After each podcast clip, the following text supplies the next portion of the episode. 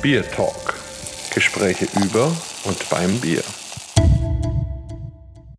Herzlich willkommen zum elften Bier Talk. Ja, in der Tat, wir haben eine Schnapszahl und weil wir uns sozusagen mit Schnaps beschäftigen, da ist es dann zum Whisky nicht weit. Und dann gibt es doch Brauereien, die da auch eine gemeinsame Tätigkeit ausüben. Und so kommen wir in ja, das Herz Oberbayerns in die Nähe von Tegernsee zu Hoppebräu. Herzlich willkommen, Markus Hoppe. Grüß dich, guten Abend. Hallo Holger, hallo Markus. Schön, heute beim Biertalk dabei zu sein. Das habe ich ja schon fast vergessen wieder. Ich habe heute zwei Markusse an meiner Seite. Ja, ne? also Markus, melde dich auch noch mal ganz kurz. Ja, ja, ich überlege gerade, wie der Plural ist, ob das Marken ist oder Marküsser oder wie auch immer. Also jedenfalls, ich bin der andere davon. Ab, Hallo. Jetzt könnte das also quasi an den Stimmen auseinanderhalten. Aber ich finde Marküsse gut. Also das ist wunderbar. Und jetzt bin ich wieder bei dir, Markus. Stell dich doch mal kurz vor, also den Hörern. Also es gibt ja durchaus Menschen vielleicht, die dich nicht kennen. Davon ist auszugehen. Also mein Name ist Markus Hoppe und ich bin Gründer und Betreiber der gleichnamigen Brauerei Hoppebräu. Ich bin 30 Jahre alt und habe mit 20 2010 Markus Hoppes Garagenbräu gegründet und das Ganze während meiner Ausbildung zum Brauer und Melzer gemacht. Und ja, es hat mir sehr viel Spaß bereitet, unterschiedlichste extravagante Biere zu brauen, aber auch klassische Bierstile selbst auszuprobieren und eine eigene Note hineinzubringen und dann zu merken, wow, was für eine Diversität ist denn überhaupt möglich beim Thema Bier? So hat sich quasi das Hobbybrauen und die Ausbildung gleichzeitig zum Brauer und Melzer hervorragend ergänzt und bei mir war von Anfang an klar, ich will mehr mit diesem Beruf zu tun haben und mehr machen. Und bin dann nach meiner Ausbildung nach Mauritius gegangen, war während der Ausbildung in Schottland bei Brewdog mal auf ein Praktikum auf Mauritius habe ich eine Gasthausbrauerei in Betrieb genommen und dann eineinhalb Jahre klassische bayerische Biere als auch sehr, sehr spannende internationale Bierstile gebraut. Dort ist dann diese Liebe für die große Vielfalt so fest in mir verwurzelt geworden, dass ich, als ich zurückkam, Markus Hoppes Garagenbräu kurzerhand umbenannt habe in Hoppebräu und ein Gewerbe angemeldet habe und das Bier, das ich dann gebraut habe, auch veräußert. So ging alles los. Und jetzt 2020 sitze ich gerade in meinem Gasthaus in Hoppebräus Zapferei an meinem Lieblingstisch an der Eckbank und schaue mir sehr viele leere Stühle und Tische an, aber auch durch das Fenster in die Brauerei, da brennt noch Licht. Wir brauen fleißig weiter und haben uns ein paar Sachen einfallen lassen, jetzt diese schwierige Zeit ganz positiv zu überbrücken. Und nicht selten ist ein Schaden, wo auch ein Nutzen ist. Sehr schön gesagt. Also auf jeden Fall, das glauben wir auch, dass eben in so Krisen auch Chancen stecken.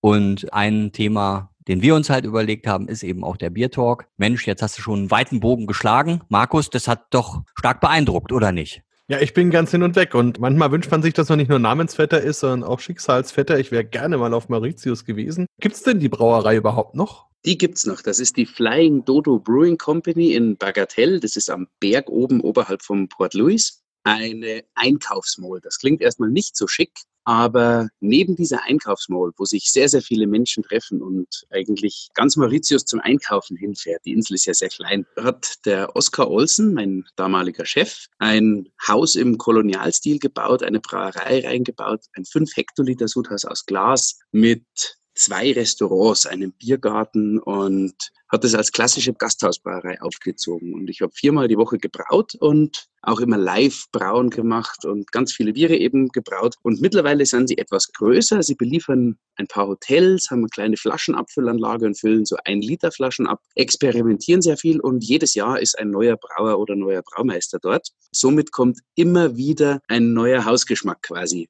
in das Ganze rein. Und das finde ich sehr schön und sehr spannend. Und da hat sich nicht so eine Mauritianerin gefunden, die dein Herz erobert hat? Nein, meine Frau hat mich schon vorher gefunden oder ich sie und erobert. Und wir waren gemeinsam unten und hatten dort eine wirklich tolle Zeit. Und ich kann nur sagen, also die Ehefrau von Herrn Hoppe, also muss ich nicht verstecken vor niemanden auf der Welt sozusagen. So, hätten wir auch ähm, geheiratet, ja. ja, so ungefähr. Also ähm, jetzt geht's ja bei uns um Bier und das ist total spannend, aber ich glaube, wir haben einiges vor uns noch. Und deshalb würde ich doch sagen, Markus, sag uns doch mal, was sollen wir zuerst aufmachen? Was ist dir wichtig? Also wir haben ja hier einiges an Auswahl vor uns. Genau, also ich habe versucht, euch meine Bandbreite, was in vier Bieren schwierig ist, mitzubringen. Das erste Bier, das ich gerne aufmachen würde, ist unser Helles. Also das Bier, das bei uns in der Brauerei von den Hektoliterzahlen das größte Volumen einnimmt, das uns lokal auch am meisten hilft, weil sich die Leute hier mittlerweile mit diesem Bier identifizieren. Gott sei Dank. Und weil es quasi das erste Bier in der Klassikserie ist. Ich hole noch mal kurz etwas aus. Hoppebräu baut auf drei Säulen. Einmal auf die klassischen Biere, die allerdings erst im zweiten Gang kamen. Dann auf die Wheat-Biere. Man könnte jetzt auch Craft-Biere sagen, aber auch ein helles ist ein Craft-Bier und das würde ich hier ungern weiter vertiefen. Wir nennen sie Wheat-Biere. Es sind hopfengestopfte Biere, die für den klassischen Biertrinker oder für den Gaumen des klassischen Biertrinkers erst einmal ungewöhnlich sind. Deswegen heißen die Biere Wuider Hund, Wuider Hähner, Vogelwuid etc. pp. Dann gibt es noch eine dritte Säule und das sind fassgereifte Bierspezialitäten. Das sind immer Imperial Stouts in unterschiedlichsten Eichenfässern ausgebaut, zum Beispiel Sherryfässern oder Whiskyfässer. Das sind quasi diese drei Säulen. Und mit dem Hellen würde ich gerne starten, das eben der Hauptvertreter der Klassikserie ist. Super, dann machen wir jetzt mal den Top-Seller auf. Ein schönes Geräusch. Ein schönes Geräusch und jetzt kommt es ins Glas. Also wer jetzt noch keinen Durst bekommen hat, der ist ja selbst schuld, oder? Absolut. So. Müsste ich euch fragen, was für ein MHD bei euch hinten drauf steht? Was für ein MHD? Ja, kann ich dir sagen. Bei mir steht hinten drauf 28.10.20. Bei mir auch. Ja, wunderbar. Trinken wir alle dasselbe Bier? Genau. Wunderbar. Ich habe hier auf jeden Fall ein schönes goldfarbenes, typisches Helles mit einem feinporigen Schaum im Glas, das mich anlacht und ich möchte eigentlich trinken, aber ich, also. Dann trinkt, sehr zum ja, Wohl. Eben, mach doch. Also die Farbe ist traumhaft, kann man nur sagen. Ja, ganz, absolut. Ganz Prost. Prost. Prost. Man kann auch ein bisschen anstoßen, so virtuell. Also da habe ich mich ja schon den ganzen Tag drauf gefreut. und ich hatte ja gedacht, um 18 Uhr würde ich schon trinken können und jetzt muss ich noch zwei Stunden warten. Und Furchtbar. jetzt endlich, endlich, endlich. Also wunderbar. Also ich kann nur sagen, äh, mir ist jetzt gerade auch im Geruch und im Mund, im Gaumen ein ganz typisches Helles begegnet. Eben wirklich, wie du sagst, traditionell, so wie es der Oberländer mag ganz klassisches bayerisches Helles mit 11,5 Prozent Stammwürze, Pilsner Malz, keine Karamellmalze drin. Es ist mit dem Hefestamm W3470, also mit dem klassischen Weinstephaner Hefestamm vergoren, mit 82 Prozent Vergärungsgrad, also etwas schlanker. Es ist wenig Restkörper, ein klassisches oberbayerisches Helles. Die Hopfensorten, die hier drin sind, ist der Hallertauer Tradition und der Hallertauer Hersbrocker. Die sind Aromahopfen, keine Bitterhopfen. Das heißt, man braucht, dass man auf die Bittereinheiten kommt, etwas mehr Hopfen. Die bittere ist aber ausgewogener und somit weniger kratzig und das Bier geht feiner runter. Es hat auch nicht zu viele Bittereinheiten. Also es ist wirklich ein mildes, süffiges, bekömmlich darf ich ja nicht sagen, aber ein sehr, sehr feines Bier. Ja, das kann ich nur bestätigen. Markus, was sagst du dazu? Ja, absolut. Also ich bin ganz hin und weg. Wie schon immer in den Beer Talks gesagt ist, Helle ist ja nicht mein absoluter Lieblingsbierstil, aber das ist für mich das beste Helle, was ich bisher bei den Beer Talks getrunken habe. Also wirklich richtig, richtig gut. Und was auch toll ist, ist wirklich dieses Meer an Hopfen. Und man merkt hier auch, finde ich, dass Hopfen eine Hanfpflanze ist. Also so diese grasigen, kräutrigen Aromen sind sehr intensiv, sehr frisch könnte fast ein Grünhopfenbier sein. Also das gefällt mir richtig, richtig gut und macht richtig Lust und hat auch sehr viel Eigenaroma. Also viele Helle sind ja fast ein bisschen langweilig, aber das ist echt ein spannendes Bier. Also Dankeschön. Eine sehr schöne Eröffnung für diesen Abend. das sage ich doch danke. ne, perfekt. Also und ich kann vielleicht noch ergänzen, ich finde gerade, dass das so ein bisschen trockener ist, macht Lust auf einen zweiten Schluck. Den nehme ich jetzt auch.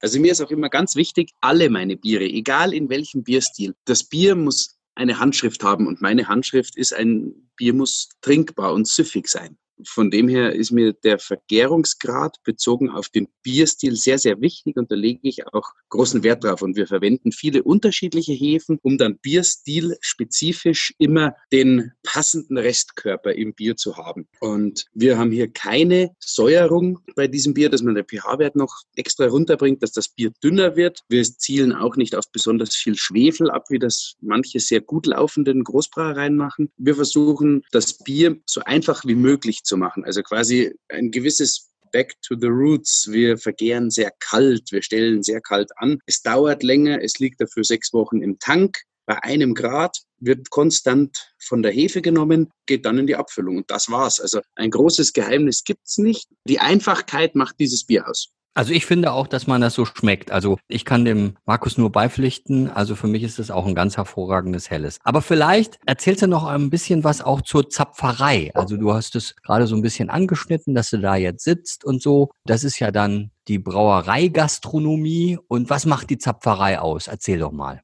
Also für mich war immer klar, keiner hat gewartet, dass der Markus Hoppe kommt und Bier braut und dass man das endlich kaufen kann. Keiner hat auch auf Bier gewartet, das noch mehr kostet als anderes Bier. Ich habe aber eine sehr große Leidenschaft fürs Bier und brenne dafür und die Wertschätzung fehlt in manchen Bierzelten oder auf manchen Bierfesten leider Gottes doch. Es heißt zwar immer, es dreht sich viel ums Bier und dann sind Leute da, die sagen, sie kennen sich so gut aus mit Bier, weil sie trinken so viel davon und dann sage ich ganz gerne, ja, welches denn? Ja, nur das. Dann sage ich, ja, dann kennst du das eine Bier, aber das war es dann leider auch. Da kommt genau der Punkt, Kommunikation. Bier ist viel, viel komplexer und vielschichtiger, als man im ersten Moment denkt. Und das will ich zeigen. Deswegen gibt es diese Zapferei. Mir ist enorm wichtig, Leute unaufdringlich für Bier zu begeistern. Wenn ich mich jetzt vor jemanden hinstelle, der einfach nur gerne gutes Bier trinkt, immer seine eigene Marke und kein Hoppelbräu und sagt, oh, die ganzen wilden Biere mit den Geschmäckern, das brauche ich alles nicht, dann werde ich den nicht abholen, wenn ich ihm Geschichten erzähle. Den hole ich nur über eine Emotion ab. Und wenn ich jetzt, so wie hier in der Zapferei sitze, mir diesen Mann vorstelle oder diese Frau, die eigentlich nicht so viel Lust hat, aber mit dem befreundeten Pärchen hier ist, weil die gesagt haben, das ist ganz toll hier, dann stelle ich mir vor, was soll der hier erleben? Und man kann eben erleben, durch ein Fenster in die Brauerei schauen, man sieht einen Brauer in Gummistiefel und Schaber, der einen Tank wascht oder eine Hopfengabe macht. Man hat elf Zapfhähne, aus denen Bier fließt. Man hat Gerichte, die auf die Biere abgestimmt sind. Und das Personal ist vogelwild, genauso wie wir alle. Meine Mama arbeitet hier, meine Tante arbeitet hier. Wir haben drei voll tätowierte Leute, von denen oft die Gäste denken, die wären die Brauer, weil ich kein einziges Tattoo habe und ja so gar nicht in diese Branche passe, in diese Craft-Bier-Branche. So sind wir eben, und man kann hier wirklich einen Genuss transparent und authentisch erleben. Und das war das Ziel. Vielleicht muss ich nur irgendwas zu dem ganzen Raum erwähnen. Also das Licht ist ja leicht dämmerig, gelblich. Es ist eine Backsteinwand um das große Fenster in die Brauerei rundherum. Eine Holzdecke, dass das Ganze gemütlich wirkt hier drin. Ein dunkler Holzboden, lauter zusammengewürfelte Tische und Stühle, die ich teilweise in Maxlereien am Dachboden gefunden habe während meiner Ausbildung, andere, die ich am Bauern abgekauft habe. Vom Schrottplatz ist einer hier, vom Wildbräu Grafing sind viele Wirtshaustische da, weil wir am Anfang mit der Einrichtung sehr sparen mussten, die aber dem Ganzen jetzt den Charme geben. Wir haben eine weiß geflieste Theke, die an eine New Yorker Craft Beer Bar erinnert. Und so sind irgendwie alle Einflüsse und alle Ideen, die ich auf meinen Reisen und meiner Biergeschichte irgendwo erlebt hat, hier vereint und das versuchen wir gemütlich und unaufgezwungen den Leuten nahezubringen. Also jetzt. Holger, hast du mal erlebt, was Podcast und was Radio sein kann, nämlich Kino im Kopf. Absolut. Und wir haben jetzt, wir haben jetzt alle einen wunderschönen Eindruck, wie es bei dir ausschaut. Ja, und ehrlich gesagt, das Helle ist weg und ich habe Durst. Ja, unbedingt. Also ich muss auch nochmal sagen, ganz, ganz toll gesprochen. Man hat Lust, sofort hinzufahren. Also sofort hinzufahren, sich ins Auto zu setzen und sofort hinzufahren. Aber äh, Durst ist natürlich auch noch da. Was ja. würdest du jetzt vorschlagen als zweites Bierchen? Es ist jetzt schwierig. Ich würde es euch überlassen. Also das Ach. New England Pale Ale ist weniger bitter, sehr, sehr fruchtig und leichter im Alkohol. Das Vogelwood IPA ist ein klassisches Traditional IPA etwas stärker und etwas herber. Also eigentlich würde ich doch euch das nicht überlassen und wir gehen aufs New England. okay, dann machen wir das so. Super. Dankeschön. Auf das habe ich mich eher am meisten gefreut. ja, hervorragend. Dann macht's wieder. Was ich auch noch sagen muss, was natürlich bei dem schönen Wetter schmerzt, der Biergarten draußen ist jetzt richtig grün, die Bäume treiben aus. Wenn man da im Biergarten sitzt, hat man links so eine Endmoränenlandschaft, die also jetzt als Grünland bewirtschaftet wird und da stehen Pferde drin. Im Hintergrund ist ein Alpenpanorama und nach vorne raus ist einfach nichts. Das fehlt mir momentan enorm. Also es ist so trostlos. Normalerweise ist es so ein belebter und quirliger Ort und so viele unterschiedliche Menschen kommen zusammen und man darf hier so viel erfahren und erleben und momentan ist einfach nichts da. Das ist schon irgendwie ein seltsames Gefühl. Ah, du bist da. Und die Biere sind da. Und es wird weiter gebraut. Also, genau. ich würde sagen, zum Wohl. Markus, ich lasse dir jetzt mal den Vortritt, also dem Bamberger Markus. Eröffne du doch mal. Was hast du im Glas? Ja, ich habe ein auch wieder sehr, sehr schönes Bier im Glas. Von der Farbe ist es gar nicht so weit weg von dem hellen, jetzt aber eben trüb, weil wir ja ein Hazy IPA haben, also ein Bier, wo Hopfen und Hefe und alles noch so richtig schön drin ist und dadurch das Bier eben auch trübe ist. Drüber steht auch wieder ein schöner weißer Schaum. Jetzt rieche ich mal da rein. Also sehr fruchtige Aromen Richtung Pfirsich, Richtung Maracuja, aber auch so typische Hopfengrüne Aromen. Finde ich schön, weil oft hat man ja bei diesen New England IPAs nur noch Früchte und so ist es, wenn doch noch ein bisschen was vom klassischen Hopfenaroma da ist, wirklich sehr, sehr schön. Nehme ich mal ein Schlückchen. Auch ein sehr, sehr schönes Mundgefühl. Fand ich auch beim Hellen toll, die Cremigkeit. Interessanterweise bei dem hier auch wieder die Fruchtaromen, dann kommt ein bisschen Honig und dann hinten raus so ganz leicht, aber trotzdem präsent auch die bittere. Sehr schönes Bier und vor allem so ein leichtes, frisches Bier, also wo ich mir jetzt, wie du gesagt hast, Biergarten, da könnte ich mich den ganzen Tag damit hinsetzen und eins nach dem anderen trinken. Toll.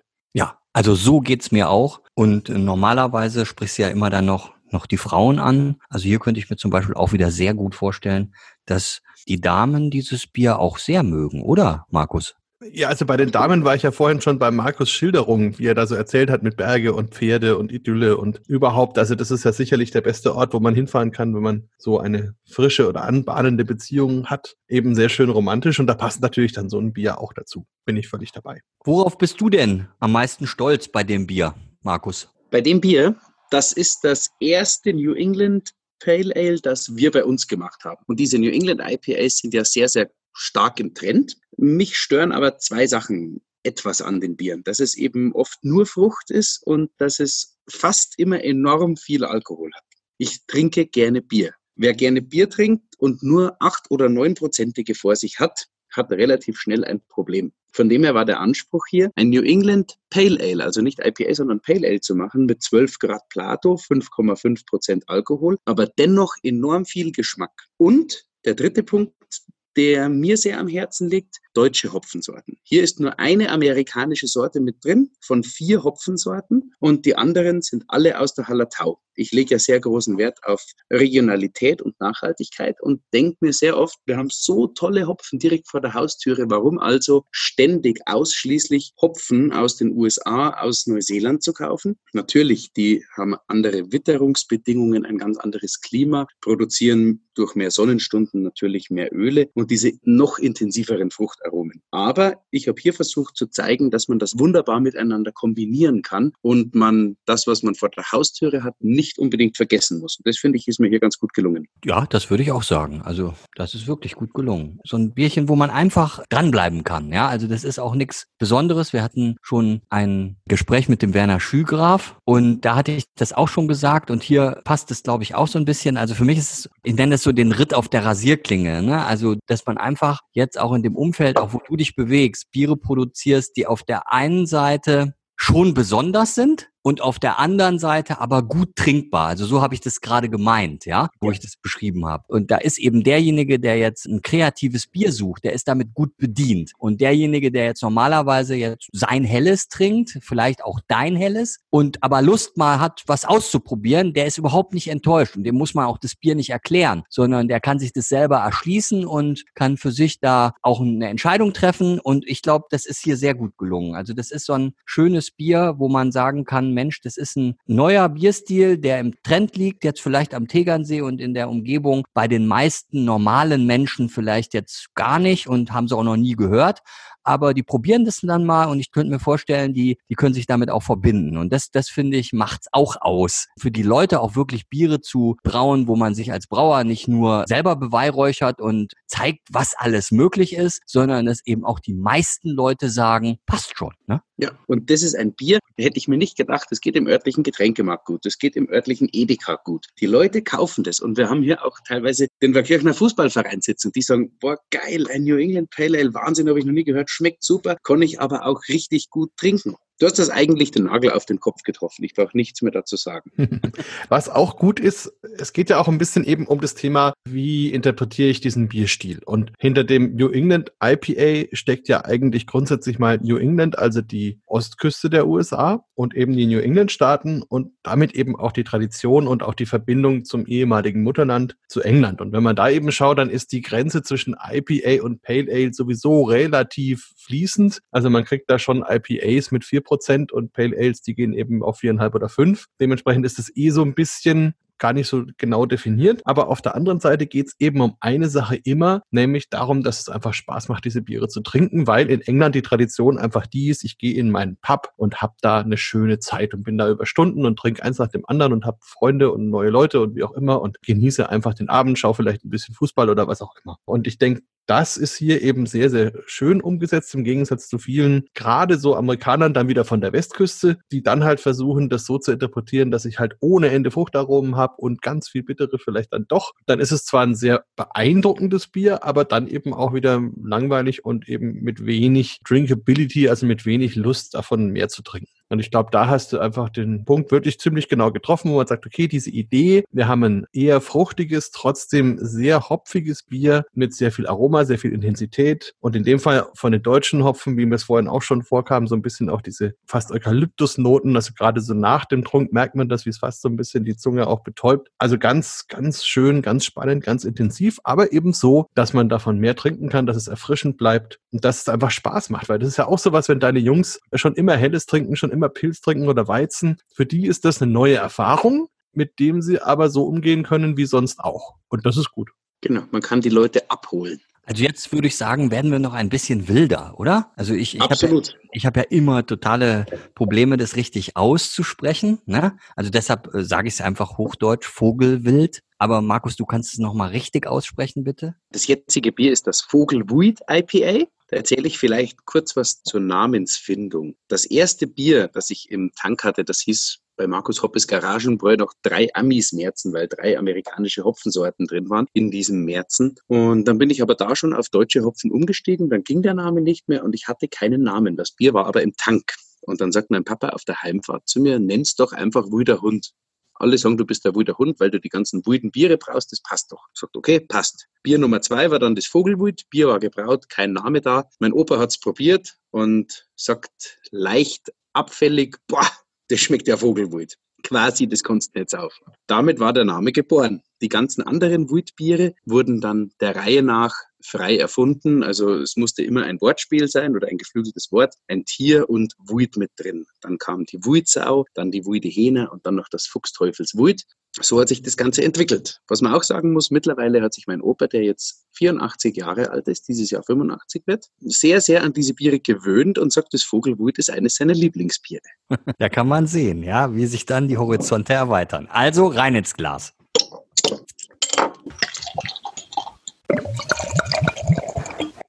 So, da. Das ist jetzt auch von der Farbe her, ist es fast das Helle, ne? Ja, es ist auch sehr hell. Also, wo ich hier großen Wert drauf gelegt habe, war, es heißt IPA, India Pale Ale, also Pale hell. Es sollte auch hell sein. Dieses Bier hat viel mitgemacht mit mir. Das war nicht immer so, wie es jetzt ist. Also es war mal etwas dunkler. Also da habe ich ziemlich viel fein justiert. Und so wie es jetzt ist, bin ich enorm zufrieden. Es hat 6,5 Prozent. Es ist hell in der Farbe. Es ist Weizenmalz und vermelzter Hafer zum Teil mit drin, aber sehr wenig. Es ist knackig bitter mit 48 Bittereinheiten, intensiv Hopfen gestopft mit Hallertauer Mandarina Bavaria, deutschem Cascade, Citra aus den USA, ein Amerikaner, durfte noch mit drin sein und mit Hallertauer Callista, den ich sehr gern mag. Es ist ein Traditional Pale Ale, hat beim European Beer Star letztes Jahr Silbermedaille gewonnen, worüber ich mich sehr freue. Zum Wohl. Zum Wohl, Prost. Ja, Markus, da saßt du ja dann am Jurytisch, oder? Also wenn man so eine Silbermedaille gewinnt beim European Beer Star Award, dann ist Markus Raupach ja dabei. Erzähl mal. Ja, das ist schon absolut spannend. Finde ich richtig cool, dass du da gewonnen hast. Ich bin ja eben auch schon seit vielen Jahren da dabei, auch als Table Captain, wo es eben darum geht, dass man verschiedenste Biere bekommt, immer derselbe Bierstil. Das Ganze geht über zwei Tage und am Anfang geht es los, dass praktisch alle eingereichten IPAs nach und nach verschiedene Tische kriegen. Die suchen dann schon mal davon ungefähr ein Drittel oder ein Viertel raus, wo man sagt, die sind jetzt qualitativ in der Oberklasse sozusagen. Dann gehen die nochmal eine Zwischenrunde, wo wir dann wieder an einem neuen Jurytisch schauen, okay, was ist davon jetzt final würdig? Und am sind zwei oder drei solche Tische und dann eben geht's an den Finaltisch, wo dann meistens acht Juroren aus aller Herren Länder gemeinsam die Biere verkosten und dann eben sagen, okay, welches kriegt jetzt eine Gold, eine Silber, eine Bronzemedaille. Insofern ist das eine ganz harte Auslese, gerade bei Bierstilen wie IPA, wo es einfach auch sehr, sehr viele Biere gibt, die eingereicht werden. Und es da dann zu schaffen, wirklich am Ende eine der Medaillen zu bekommen, ist mit die beste Leistung, die man im Grunde im Bierbereich machen kann. Also insofern da an dieser Stelle schon mal Gratulation. Ich bin mir nicht ganz sicher, ob ich da jetzt beim IPA, vielleicht war ich in der Vorrunde, das kann gut sein, weil wir da eben immer durchgewürfelt werden. Es gibt ja über 100 Bierstile. Aber ich hätte es auch weiter gewählt, beziehungsweise ihm eine Medaille gegeben, muss ich sagen. Was mir sehr gut gefällt, ist so dieser Antrunk. Also es kommt ja fast so ein bisschen, ja, süß, geschmeidig am Anfang und entwickelt sich dann richtig und dann kommt auch die bittere, aber immer noch in einer Art und Weise, wie man einfach das schön trinken kann. Also es ist gut umgesetzt. Ich glaube, da spielt eben der Hafer auch eine Rolle, um das ein bisschen mhm. geschmeidiger zu machen, ein bisschen weicher, ein bisschen runder zu machen. Sehr angenehm, das Vogelwult. Und ich muss sagen, wir trinken ja deine Biere jetzt schon seit einigen Jahren und ich glaube, ich habe mit dem Vogelwult auch schon das ein oder andere mitgemacht.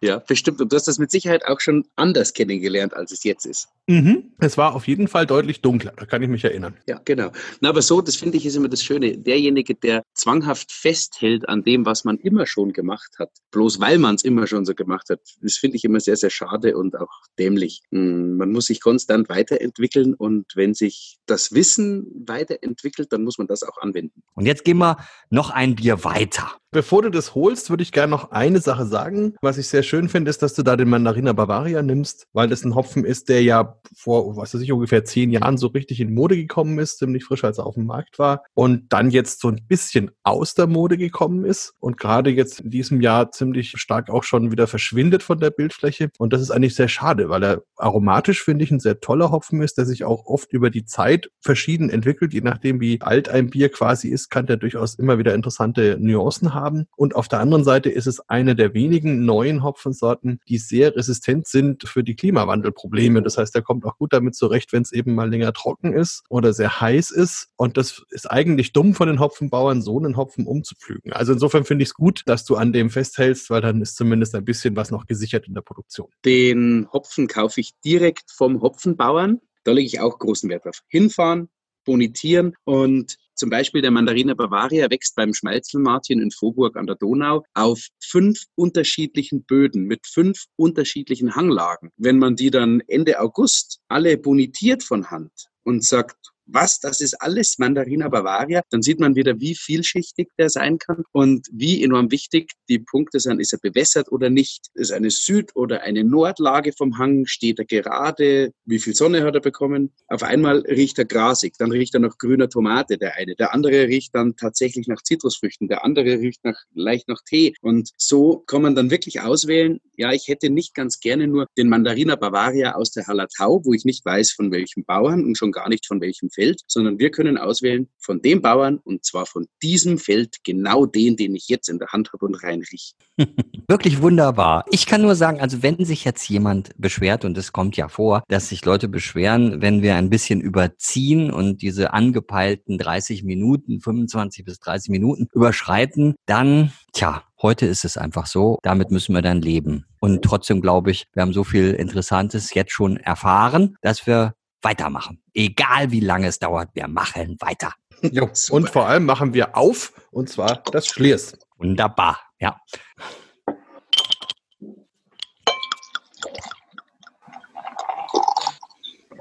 Ich kann auch gar nichts sagen, weil ich bin so andächtig noch. Hm, hm. Wunderschön. Also wirklich Wahnsinn. Dieser Schaum.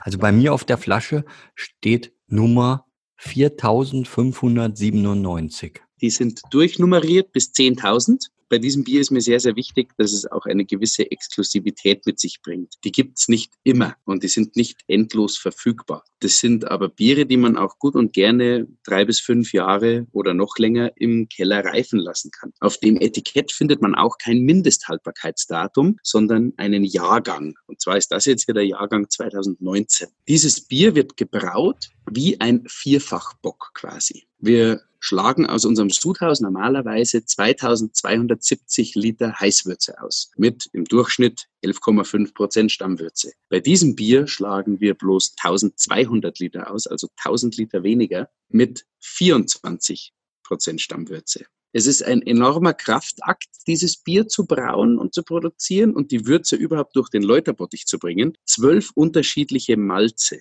sind hier drin. Sämtliche Röstmalze, die man sich vorstellen kann. Dann kommt das Bier über den Plattenkühler in den Tank. Da kommt die Hefe dazu und das Bier vergärt ganz normal durch. Das dauert dann ungefähr zwölf Tage bis auf 6,5 bis 7 Prozent Restextrakt runter. Also wieder vom Verhältnis her, vom Vergärungsgrad sehr gut, dass das Bier, obwohl es so stark ist, trinkbar ist. Dass es nicht nur süß im Mund ist. Es muss auch in gewisser Art und Weise trocken daherkommen. Dann liegt das Bier weitere zwei Monate im Tank, dass sich die Hefe komplett absetzt. In zylindrokonischen Tanks, die man dann abschießt, die Hefe, weil das Bier im Anschluss dann in Whiskyfässer kommt. Und zwar in Whiskyfässer der Brennerei Sliers am Schliersee. Das ist keine 30 Minuten von uns weg. Und die produzieren Whisky, der in Eichenfässern aus amerikanischer Weißeiche gereift ist. Und die hatten eine Mountain Edition und haben diesen Whisky dann auf dem Berg am Stümpfling, am Spitzing oben gereift, haben die Fässer entleert und wir haben dann diese leeren Fässer frisch gekauft und unser fertiges Bier in diese Fässer gegeben und nochmal vier Monate nachreifen lassen. Haben da einen extra Reiferaum, wo wir die Luftfeuchtigkeit erhöhen können, dass die Fässer nicht mehr hydrophil sind und kein Wasser mehr ziehen, sondern den Alkohol aus dem Bier ziehen und somit die ganzen guten Aromen in das Bier holen. Wenn man jetzt hier reinriecht, riecht man den Whisky, Dörrobst, Holz, aber auch eine leichte Vanillinnote vom Whisky. Und ich finde sogar fast was leicht Kokosartiges. Und nach diesen zwei Monaten kommt das Bier wieder aus den Fässern, ohne dass man die Fässer bewegt, wohlgemerkt, mit einer Pumpe in den Tank. Dann kommt nochmal ein Teil Kreusen rein, also angegorenes Bier und der Tank wird unter Druck gesetzt, dann kann der angegorene Teil fertig verkehren und man hat dann Kohlensäure im Bier. Dann wird das Ganze abgefüllt. Also es ist ein enormer Kraftakt und Zeitaufwand, dieses Bier zu brauen, aber wir machen jedes Jahr eine Edition und verlieben uns jedes Jahr neu in diese Biere. Zum Wohl. Zum Wohl. Zum Wohl. Also ich bin auf jeden Fall auch schon verliebt und ich weiß nicht, ob wir es schon gesagt haben. Es ist ein Imperial Stout als Bierstil. Das finde ich ist auch noch wichtig, dass wir das erwähnen. Also ich bin auf jeden Fall schon verliebt. Für alle, die das nicht genau im Kopf haben, also wer schon mal ein Guinness getrunken hat, muss sich dann praktisch vorstellen, wenn man aus diesem Guinness einen Doppelbock macht, also das Ganze noch viel kräftiger einbraut, dann landet man irgendwann bei so einem Imperial Stout. Und das ist auch das, was der Markus beschrieben hat mit dem Läuterbottich. Ich muss eben sehr, sehr viel mehr Malz nehmen, wenn ich am Ende so viel Alkohol und Aroma haben möchte. Und dieses viel mehr an Malz ist eben auch ein viel mehr an Feststoff. Ja, stellt euch vor, ihr braut einen Kaffee und nehmt dafür fünfmal so viel Pulver wie normal. Das dauert dann einfach auch ewig, bis das dann abfließt und so. Und ihr habt auch viel weniger, was am Ende dabei rauskommt. Und das ist eigentlich das Spannende, dass es ein ganz edles, feines Produkt ist. Für mich vom Geruch her ist auch noch ganz viel so Schokolade mit drin. Also der Whisky ist nicht so, dass er dominiert, dass er das voll überbordet, sondern er ist schön eingebunden. Das macht das Bier so schön weich und samtig. Ja, also es ist ein ganz, ganz großer Genuss, das auf der Zunge zu haben. Hm. Ich muss auch gerade an Goldhelm-Schokolade denken. Also das ist eine kleine Manufaktur aus Erfurt. Und das Manipu zum Beispiel ist eine Schokolade. Das könnte ich mir gut dazu vorstellen zum Beispiel. Sehr, sehr lecker. Also, oh, da habe ich jetzt aber Lust drauf. Aber ich habe gar keine mehr. Du hast ja wahrscheinlich welche. Nee, auch schon aufgegessen, leider. Oh, Gottes Willen. ich bin ja oft hier in München gibt es ja einige hauptberufliche Sommeliers. Das sind ja dann in der Regel Weinsommeliers, die hier bei den großen Häusern arbeiten, also zum Beispiel im Tantris oder bei Dallmayr oder bei Feinkost Käfer. Und wir treffen uns ab und zu mal und da wird dann natürlich ausschließlich über Wein gesprochen. Aber ich habe dann immer die Aufgabe, wenn man dann fertig ist, ein Bier mitzubringen, was die anderen so ein bisschen auch nochmal überraschen soll. Und das wäre jetzt sowas, ja. Also das könnte ich denen mitbringen, das können die auch wertschätzen. Also die äußern sich da auch nie abfällig irgendwie über Bier, sondern setzen sich damit auseinander. Und die würden jetzt sagen, also da bin ich fast sicher, dass die sagen würden, also ein Wein mit dieser Komplexität, den muss man erst noch suchen. Das würden die sagen. Dann gibt's auch noch ein paar, die dann danach, also wenn mir dann keiner mehr zuhört und der Abend eigentlich zu Ende ist, die kommen dann und sagen, ey Holdi, ey, hast du noch ein paar Flaschen, ja? Weil die nämlich eigentlich viel lieber Bier trinken. ne? Also, also, das, also das muss ich mitbringen, das Zeug. Längste Mal. Auf jeden Fall. Also das hält locker mit jedem Rotwein mit. Man hat ja auch fast 12 Prozent, muss man auch dazu sagen. Großartig. Also das sowas zum Beispiel, das ist, wenn wir jetzt zum Beispiel Weihnachten haben und man hat einen schönen Braten, dann ist so ein Bier natürlich ganz toll, weil es mit den Aromen schön mithalten kann und ein sehr, sehr schöner Begleiter ist. Und ich meine, auch die Zusammenarbeit mit Schliers ist natürlich toll. Ist ja immerhin eine der ersten Whisky-Destillerien in Deutschland gewesen. Bemühen sich auch sehr, die Whiskys zu veredeln, mit Fässern viel zu spielen, sind da sehr weit auch in, in dem Experimentieren schon. Da ist es für dich sicherlich auch eine kleine Ehre, dass du derjenige sein darfst, mit dem die da zusammenarbeiten. Ne? Definitiv, definitiv. Also wir verstehen uns auch sehr gut und mein Bruder ist gelernter Destillateur und hat bei Landenhammer gelernt, was der Mutterkonzern von Sliers ist. Von dem her gibt es da immer schon einen engen Kontakt und Austausch. Und wer gleich kreativ und anders denkt, findet sich. Und von dem her denke ich, passt das Ganze hier wie die Faust aufs Auge. Ja, und bei Sliers auch tolle Location, tolle Gastronomie. Man kann auch besichtigen, kann probieren und natürlich auch landschaftlich am Schliersee erste Sahne. Ja, also das ist vielleicht ein schönes Schlusswort, oder? Ja, wobei eins muss man noch sagen, wenn wir schon bei erste Sahne und Erleben sind, genau diese Kombination, also Schliers, und den Markus Hoppe mit seinen tollen Bieren kann man auch über die Bierakademie erleben, nämlich mit unserem Busgenussprogramm. Also sobald es wieder erlaubt ist, fährt der Holger mit seinem Oldtimer-Bus auch wieder los. Und da kann man dann von München aus in der Tagestour das alles live erleben und sich auch nochmal erklären lassen und zeigen lassen und kann auch die tollen Speisen probieren, die der Markus zaubert. Also insofern ein kleiner Werbeblock sei an dieser Stelle mal erlaubt. Und den Markus kennenlernen und die Mama kennenlernen und die Tante und wenn man ganz viel Glück hat, sogar Markus Frau. So, jetzt ist aber ein gutes Schlusswort.